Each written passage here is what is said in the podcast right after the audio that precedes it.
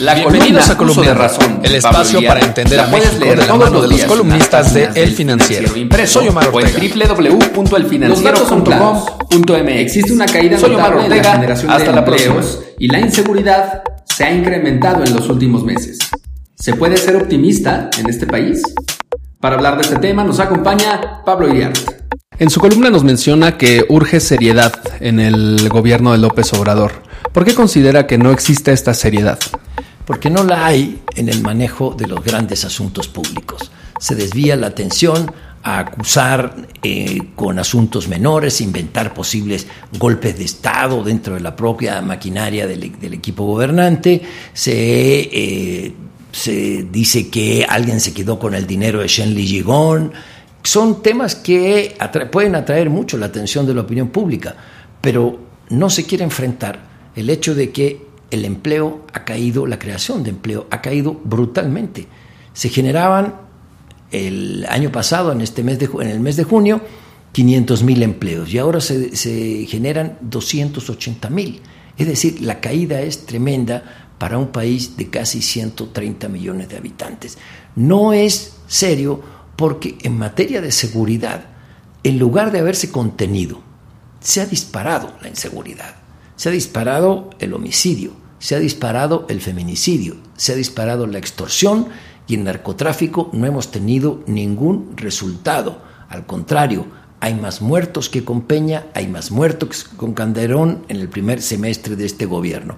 Ahí están los asuntos graves que debe enfrentar la administración del presidente López Obrador y no pretender distraer a la, opinión pública con estas llamaradas que son vamos a rematar los bienes que le robaron al pueblo en los pinos, como si los pinos se los hubieran robado. No, están rematando los bienes de los narcos. Los grandes problemas están en economía, en seguridad, en empleo. Ante ese panorama que nos menciona la caída de empleos, el incremento de la inseguridad y la violencia, ¿hay alguna forma de ser optimistas de este gobierno? Yo no tengo manera de ser optimista hasta este, hasta este instante. Eh, se persiste en, bueno, el empleo no crece porque la economía no crece. Y la economía no crece porque no hay inversión. Y cada vez se mandan señales más hostiles hacia los inversionistas. No hay manera de que un país crezca cuando a los inversionistas les cambian las reglas del juego en materia de los gasoductos, en materia de la exploración y explotación en acuerdos conjuntos con Pemex. Les estás cambiando las reglas. Cuando les cambias las reglas en la construcción de un aeropuerto, donde estaban ya los contratos firmados y estamos pagando unas cantidades multimillonarias para no hacer una obra. Es decir, desde fuera nos ven y de dentro también que algo no anda bien en los planes y en los programas como para pagar cientos de miles de millones de pesos para no construir una obra. Dentro de todo, de estas cifras alarmantes, de esto que estamos platicando, ¿hay algo bueno en la administración del presidente Obrador?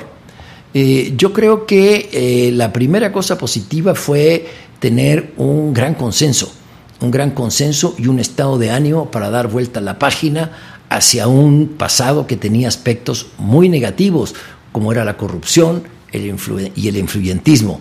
Eso fue muy positivo, la creación de ese estado de ánimo, que no es permanente, se va a disolver a medida que no haya resultados en los bolsillos y en la seguridad de las personas.